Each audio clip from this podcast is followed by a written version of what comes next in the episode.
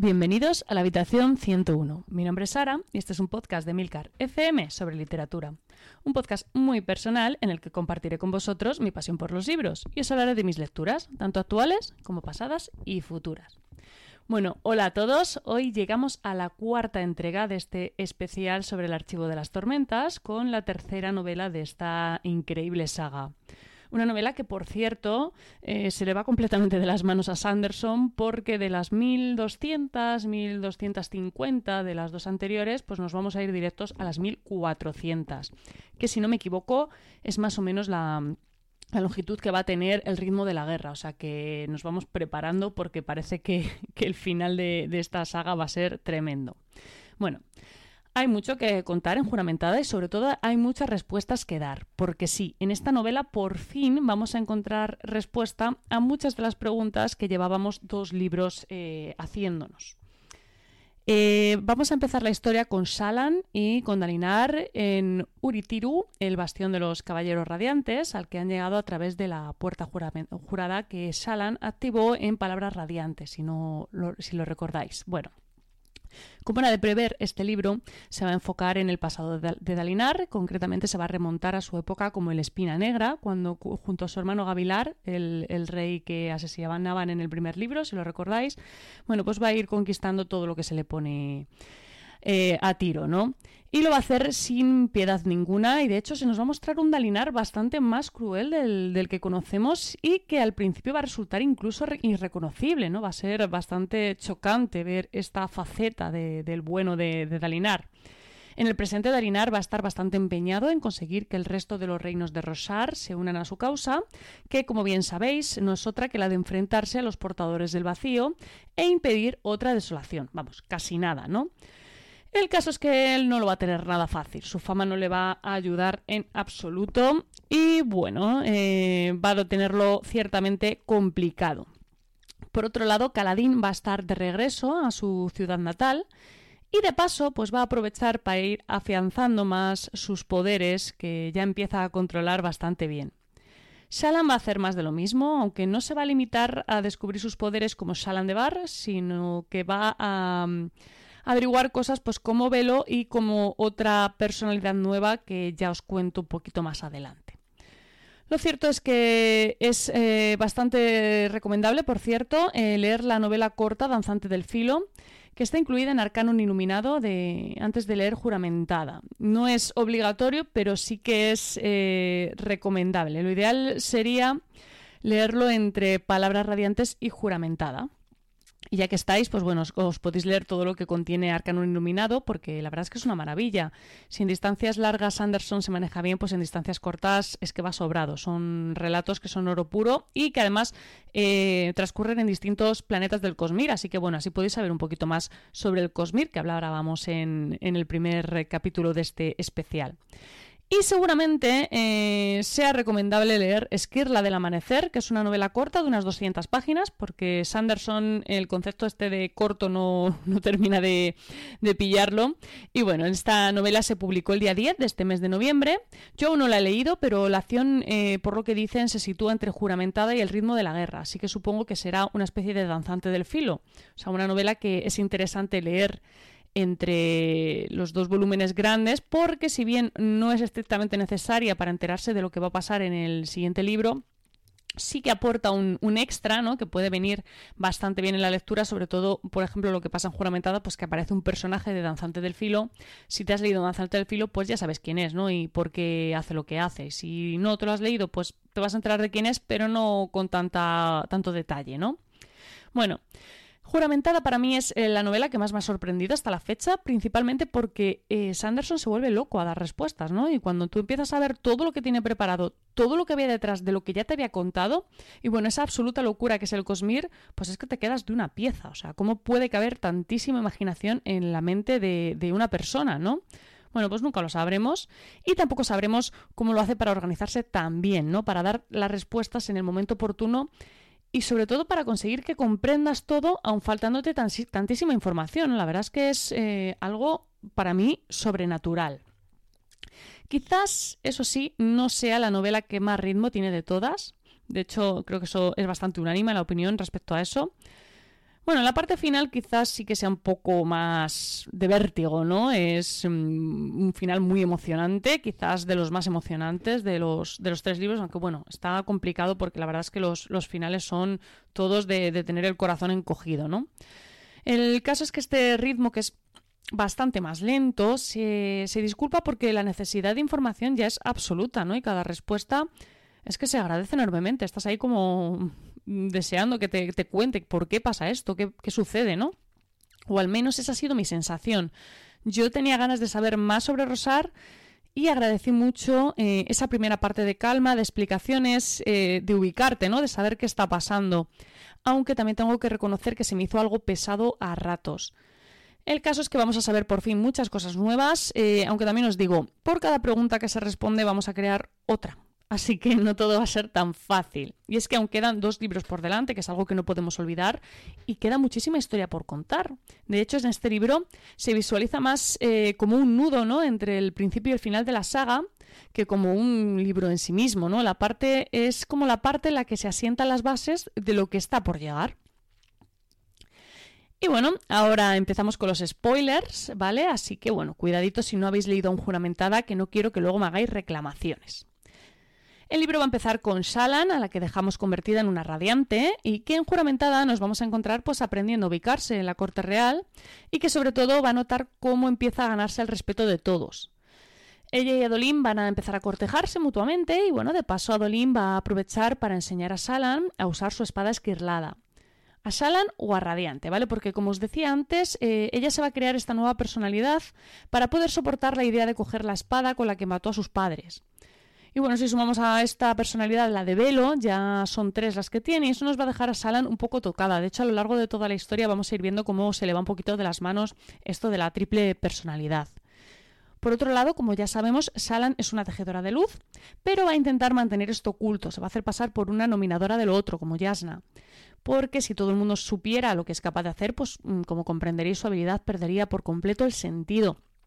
Así que esa información la van a tener solo los más allegados a ella y así va a poder seguir paseándose por ahí convertida en velo y va a poder utilizar sus ilusiones de luz sin que nadie sospeche nada. Caladín, por su parte, pues va a volver volando hasta su tierra natal. Allí se va a encontrar con su familia, con sus padres y con la sorpresa de que tiene un nuevo hermanito. Las cosas van a estar raras por allí. Los portadores del vacío han, han, aparecido, han robado cosas, pero después se han ido sin más. Vamos, que no han destruido ciudades ni han exterminado a la población ni nada de eso, que es lo que ellos esperaban. Bastante raro, ¿no? Encima las, las altas tormentas pues eh, se están empezando, están empezando a llegar al revés, es decir, de oeste a este. Y eso es una movida, porque claro, después de siglos llegando en el otro sentido, ellos lo tienen todo preparado para que la tormenta les llegue por el este. O sea, es como si un día de repente el sol empezara a salir por el oeste, ¿no? Pues pues sería una historia, ¿no? Pues para que os situéis, esto es un poco lo que les viene a pasar. El caso es que Caladín va a estar tratando de, conseguir luz tormentosa para poder continuar su camino volando, ya que necesita absorberla para utilizar sus habilidades de caballero radiante, como ya sabéis. Y al final va a ser capturado o bueno, más bien se va a dejar capturar eh, por un grupo de parsmenios que han dejado de ser esclavos de los humanos y están un poco, pues, bastante resentidos con ellos por haber tenido a su raza esclavizada durante tanto tiempo. Que, bueno, a ver, normal, que, podíamos esperar, ¿no? Bueno, Caladín pues va a convivir con ellos unos días, los va a ayudar y bueno, porque ya sabemos todos cómo es, eh, va a estar ahí un poco intentando orientarles, ¿no? Hacerles mejores hasta que comprenda que debe regresar a Uritiru y les haga un, quiebro ¿no? en una alta tormenta para salir de allí sin, inmutarse. Mientras, Dalinar va a estar instalado en Uritiru eh, y por fin va a conseguir casarse con Navani, la viuda de su hermano, de la que lleva toda la vida enamorado y los dos primeros libros. Va a tener que hacer un pequeño truco para que ningún fervoroso, eh, porque ningún fervoroso quiere casarlos, ¿vale? Y bueno, para que no se enfaden, aunque le va a dar un poco igual, ¿no? Es que en el, boranismo se les considera familia, así que lo que va a hacer va a ser pedirle que, pedirle al padre Tormenta que sea quien les casa. Y bueno, eh, es algo un poco loco, una jugada arriesgada que le sale mal porque los fervorosos se enfadan. Así que encima lleva una temporada diciendo que Honor, el dios de los fervorosos, ha muerto porque él lo vio en una visión y claro, lo, que realmente es así, pero bueno. Total, que, los fervorosos se van a excomulgar y ya no le quieren al frente de su iglesia. Además, con ayuda de Navani, de su vínculo Cañas, pues se va a poder, eh, se va a poner a hablar con todos los reyes de Rosar, sobre todo con los que tienen una puerta jurada en su ciudad porque lo que quiere es hacer una alianza humana contra los portadores del vacío y para eso pues te viene muy bien tener puertas juradas conectadas porque fíjate, te puedes mover de un lado a otro pues muy rápido, ¿no? Pero bueno, esto los reyes no van a estar muy dispuestos a escucharle, pues porque digamos que no tiene muy buena fama y casi nadie se cree ya sus buenas intenciones. Así que más bien van a pensar que es una estrategia para hacerse con el control de sus ciudades y bueno, para tener una, vía de acceso rápida eh, a la hora de conquistarles también van a pensar que se le está yendo un poco la olla, todo se ha dicho. Que también es comprensible, claro, lleva dos libros diciendo que tiene visiones del Todopoderoso, que los portadores del vacío, que, todos creen que es un cuento para niños, van a, van a volver, pues imagínate, ¿no? Piensan que está como una regadera. El caso es que solo va a contestarle Tarabangian de Carbrand, que si recordáis es la ciudad-estado en la que estaba Salan en el Camino de los Reyes y es el rey loco que contrató al asesino de Blanco porque cree en algo llamado el diagrama y bueno, que es un tipo que no da muy buena espina, no está un poquito de, lo suyo. Pero bueno, el caso es que este rey se va a presentar allí con, una radiante dispuesto a, echar un cable. Y aquí es donde literalmente va a venir Dios a ver a, a, Dalinar. Y es que el padre Tormenta le va a contar algo muy útil que él no sabía. Y es que puede incluir a más personas en las visiones que tiene, aunque solo sea durante una alta tormenta. La suerte es que ahora, como hay mogollón, pues eh, perfecto, ¿no? Porque puedes meter a la gente cuando te interese. Así que Dalinar decide usar este nuevo superpoder para convencer a los reyes de otros reinos. Y es que una cosa es que te cuenten que va a venir una desolación y otra cosa es ver con tus propios ojos la que se lió en la última.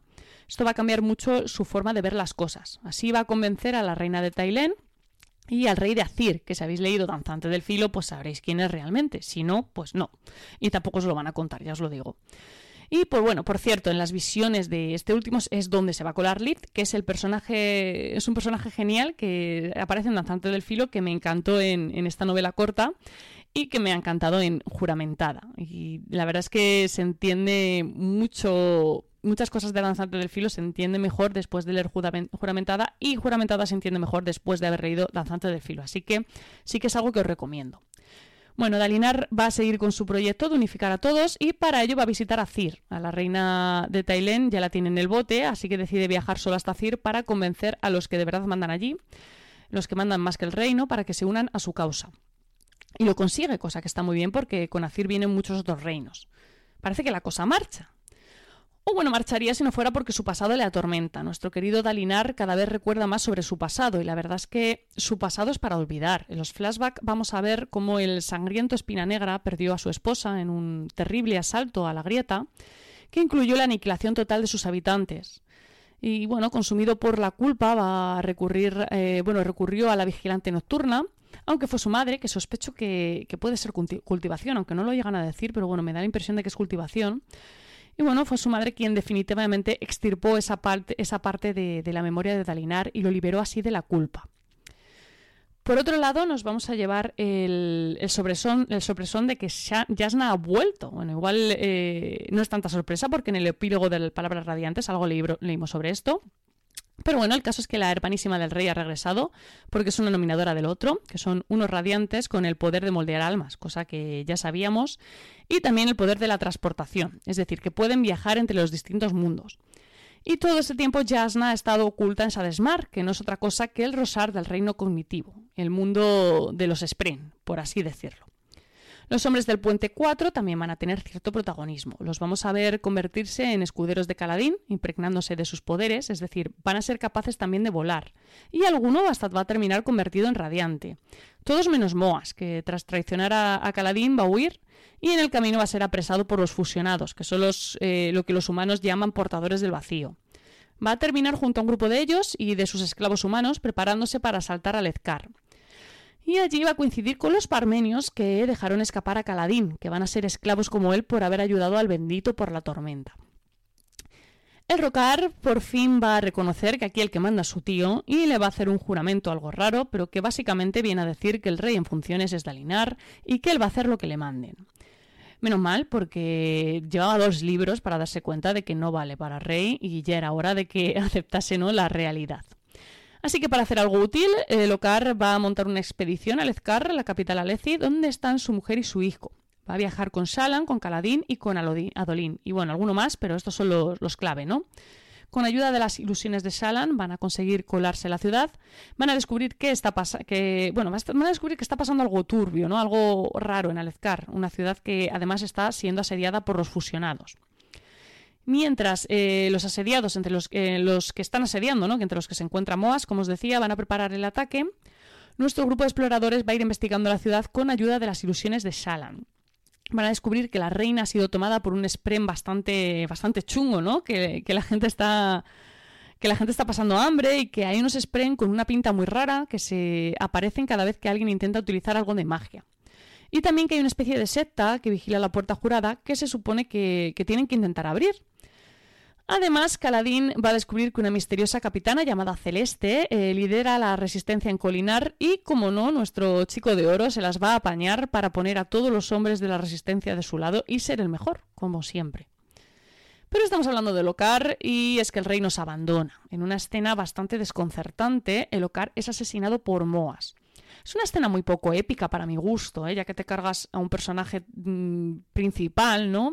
que no sea realmente de los más importantes, pero bueno, es un personaje importante. Eh, no sé, le tendría que haber dado un poco más de emoción y a mí personalmente la escena de la muerte de, de Locar me parece un poco que pasa sin pena ni gloria. Pero bueno, el caso es que con todo el caos, la batalla que comienza en el Ezcar eh, y demás, y los fusiones atacando, y bueno, la que se monta, ¿no? Eh, necesitan ayuda, así que necesitan abrir la puerta jurada para que Dalinar pueda enviar tropas. Pero cuando Salan va a hacerlo un desecho, que son una especie de spren super chungos, ¿no? Eh, advierte que no es buena idea. Adolín se pone intenso y le dice a Salan que da igual, que clave la espada y que abra la puerta de una vez, que se tienen que ir de ahí por patas, ¿no? Y Salan cede, y como ya había avisado ella, pues acaban todos en Sadesmar. Esta parte es bastante chula, ¿no? Porque Sanderson, no contento con inventarse todo Rosar, también se inventa Sadesmar, que es un mundo inmenso a Rosar y con un montón de peculiaridades que tampoco me voy a poner a contar porque no acabo, ¿vale? Pero lo que sí que es interesante es saber que en Sadesmar buscan a Sil, porque al parecer Sil se escapó de su casa y es algo así como una princesita rebelde, ¿no? Esto lo utilizarán nuestros protagonistas para conseguir salir del lío en que se han metido para hacer caso a Dolin en lugar de a Salan, que ya les vale. Dalinar está en problemas. Eh, Tarabangian se le, ha, se le ha jugado, ha liberado unos antiguos manuscritos traducidos, unos manuscritos en los que vamos a tener una gran revelación. Por fin vamos a saber qué pasó exactamente en la traición. Y es que en realidad no es lo que. no es como los humanos piensan, ¿no? Ellos no son los buenos de la historia. Lo cierto es que los cantores, los, pasmenios, eran los habitantes originales de Rosar, hasta que un día llegaron los humanos, los verdaderos portadores del vacío. Fueron ellos quienes provocaron las desolaciones, fueron ellos quienes destruyeron Rosar, y los heraldos, al comprenderlo, abandonaron sus espadas, o sea, no querían cargar con una nueva desolación sobre sus conciencias, o sea, no eran los buenos de la película. Esto va a cambiarlo todo, principalmente el sentido de la lucha de Dadelinar. Tampoco va a sentar muy bien entre sus aliados enterarse de que el rey Elocar eh, le juró lealtad antes de marcharse. Vamos, que el plan para unirlos a todos eh, va a empezar a desmoronarse. Y en medio de todo este jaleo va a llegar la gran batalla. Los ejércitos de, Odium van a llegar a Ciudad Tailén, los ejércitos Aleci también, pero las cosas no salen como era de esperar. Todo se va de madre cuando los fusionados convierten a los ejércitos Aleci en propios, porque, bueno, parece que Amaram ha estado hablando con Odium. Qué sorpresa, ¿verdad? Nadie veía venir que Amaram era un traidor. Ya ves. Total, que las últimas 100 páginas del libro son puro infarto. Por un lado vamos a tener a Dalinar, que, solo, que está solo frente a Odium, rodeado de enemigos y sin un ejército que luche por él. Por otro, a Adolin y a Salan y a Caladín, atrapados en Sadesmar, siendo atacados por los fusionados y sin posibilidad de cruzar al otro lado. Y entonces a Dalinar se le va a ocurrir proponerle un duelo de campeones a Odium, tal y como se lo había sugerido Honor en una de sus últimas visiones. ¿Y qué va a pasar? Pues que Odium va a aceptar, pero no como Dalinar espera, no. Odium va a aceptar que él sea su campeón y le, y le va a golpear de repente, pum, con todos los recuerdos de su esposa, de su época de la espina negra, de todo lo que él lleva tantos años tratando de olvidar. Pero, en un momento épico, Dalinar se va a recomponer y va a decir que no, que su culpa es suya y que él va a cargar con ella. El cuarto ideal. Y bueno, bueno, esto ya va a ser la leche, ¿no? Porque se va a crear una perpendicularidad, eh, se van a fusionar los tres reinos y Shalan y los demás van a conseguir pasar al otro lado. O sea, va a ser una pasada de escena, es una pasada de escena. Yo me la releí como, como tres veces y me pareció alucinante. Bueno, por si fuera poco, mientras pasa todo esto, eh, pasan más cosas. Es que ya os digo que esta parte es pura de la adrenalina. Además, eh, Sanderson lo empieza a contar todo en fragmentos muy cortitos, eh, va dando puntos de vista de todos los personajes y es como con muchísima intensidad de, de golpe, ¿no? Toda la que no ha tenido el resto del libro. Adolín ha sido herido por los fusionados. Seth, que reaparece totalmente redimido y entrenando con los heraldos hasta convertirse en un corredor del viento, ha decidido que jura levantar a Dalinar y se pone a ayudar a Liz a recuperar una gema mágica que ha robado uno de los fusionados. Es una gema que luego vamos a ver que puede atrapar a los desechos. Shalan va a tejer todo un ejército de luz para distraer al enemigo. Kaladin va a tratar de pronunciar su cuarto ideal, pero no va a ser capaz. Teft va a conseguir pronunciar el tercero, Roca se va a cargar a Maram, Renarín va a comprender que está siendo corrompido por, por su Spren, que en realidad no es un caballero radiante, eh, sino algo bastante peor, y Jasna también lo, va a ver, pero cuando va, va a decidir matar a, a Renarín no lo va a hacer, y con eso va a cambiar todas las visiones que su primo había tenido, y bueno, va a cambiar bastante la historia. Ah, bueno, y los heraldos también aparecen por allí, vamos, que es que hay de todo. Y que no se me olvide, Benly, la hermana de Sonai, eh, Sonai ya está muerta, eh, bueno, pues ella va a tener todo el poder, aunque por poco tiempo, ¿vale? Los fusionados van a llegar con otros planes, entre ellos matar a los parmenios, o más bien apoderarse de sus cuerpos. Y eso no va a convencer mucho a Benly, y bueno, entre idas y venidas va a haber algún encuentro con Odium, con los fusionados, y al final eh, la tendremos huyendo de todo y jurando el primer ideal de los caballeros radiantes.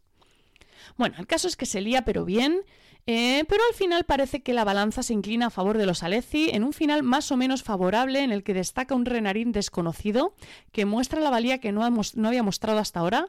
También vamos a tener a Yasna, que Yasna es una pasada como maneja sus poderes. Qué ganas tengo de que Sanderson cuente más sobre ella porque es uno de mis personajes preferidos y creo que no se le ha dado todavía el protagonismo que merece. Tarabangian eh, se le, van a pillar en un renuncio, el tío ni aparece en la batalla y al final acabará confesándole a Dalinar la parte de su plan, pero la parte que le interesa, como veremos posteriormente en una escena con el mismísimo Odium. Salan se decidirá por Adolin, de hecho se van a casar al final del libro, y la verdad es que la historia con Caladín a mí me parecía un poco cogida por pinzas. O sea, a Sanderson las historias de amor se le dan regular tirando a mal y no deberían haber intentado hacer ese triángulo amoroso tan raro, ¿no? Bueno, y también vamos a tener a Jasna convertida en reina, que, me parece la elección, la elección evidente, es el personaje clave para esto. Aunque bueno, digamos que la, primera opción de Dalinar es Adolín, pero Adolín pasa porque después de haber matado a Sadeas, que no sé si lo he contado, pero le asesina al principio del libro, aunque de momento solo lo sabe Salan porque no se lo ha confesado a nadie más, pues bueno, como que no se siente muy, muy limpio, ¿no? Para ser rey. Así que le ponen la corona a Yasna, que no se me ocurre reina mejor de verdad. Eh, es que me muero por saber más de ella, me parece un personajazo. Total, que tenemos un pequeño momento de calma que yo creo que va a durar más bien poco. Me pinta que el ritmo de la guerra con ese título, sobre todo, va a tener eh, toda la acción que no hemos tenido en juramentada. Y como os decía, eh, llegamos a la parte de recordar todo lo que hemos descubierto en este libro, porque es en el que más descubrimos, más que en todos los anteriores. Por ejemplo, vamos a saber que las visiones de Dalinar, las visiones del padre Tormenta, pues Padres Tormentas va a poner a hablar como si tuviese, le hubiesen dado cuerda y nos va a contar más cosas sobre los heraldos. Como la gran pregunta que tenemos todos en mente, ¿no? ¿Qué fue de ello? Bueno, pues básicamente los heraldos hicieron un juramento a honor para evitar que los fusionados, que eran esos Parsendi que se habían aliado con Odium, acabaran con la humanidad. ¿Y en qué consistía ese juramento? Bueno, pues eh, Honor les daba espadas y poderes, pero esto no bastaba, porque los fusionados son chungos que flipas, los matas y se reencarnan en cualquier parpenio que tengan a mano. Vamos, que a ver cómo terminas con un ejército de estos, pues complicado, ¿no? Así que necesitaban algo un poco más efectivo, que era mandarlos a condenación. Pero claro, esto tenía truco. Para mantener a los fusionados en condenación, que viene a ser el infierno, para que nos situemos, los heraldos tenían que quedarse allí con ellos. Pero claro, los, heraldos, por mucha hoja de honor que tuvieran, no, eran más que humanos y al final, tras siglos eh, de tortura, acababan rompiendo su juramento. Y todo empezaba de nuevo, otra desolación, otra vez a condenación, más torturas, otro juramento roto. Algo que más o menos funcionaba hasta que las desolaciones empezaron a ser más seguidas. Y es que una cosa es tener una desolación cada mil años y otra cada dos. Así que al final los heraldos tuvieron una idea. Había uno de ellos, tal en él, que nunca había roto su juramento. Así que la última desolación le mandaron a él solito a condenación y los demás abandonaron sus espadas. Y así el pobre Talenel pasó 4.500 años hasta que dijo hasta aquí y se rindió. Y ahora, ¿recordáis a un loco que aseguraba ser un heraldo que llegó a colinar anunciando la desolación en palabras radiantes? Bueno, pues resulta que no estaba tan loco porque era tal en él, era el heraldo. Es decir, que los heraldos siguen vivos y de hecho, como os he contado antes, vamos a ver a más de uno en el libro. Y alguno hasta muere, como es el caso de Gerrien, asesinado por Moas por un encargo de los fusionados. Aunque todo esto eh, se va a desmoronar un poco cuando descubramos que en realidad los humanos son los malos de la película, que en Rosar en realidad eh, pertenecía desde el principio a los cantores y que los humanos llegaron a liarla y a esclavizarlos en su propia tierra. Que los humanos son los portadores del vacío. Es eh, posiblemente esta sea la mayor revelación de juramentada. También vamos a tener mucha información sobre los Spren, sobre los Fabriales, sobre Sadesmar.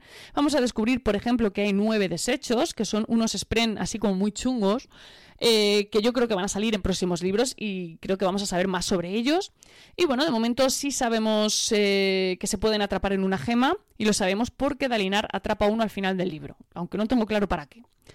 También sabemos que las espadas esquirladas son cadáveres de Spren, una cosa que da bastante yuyu, y sobre todo en Sadesmar cuando Adolín coge su espada.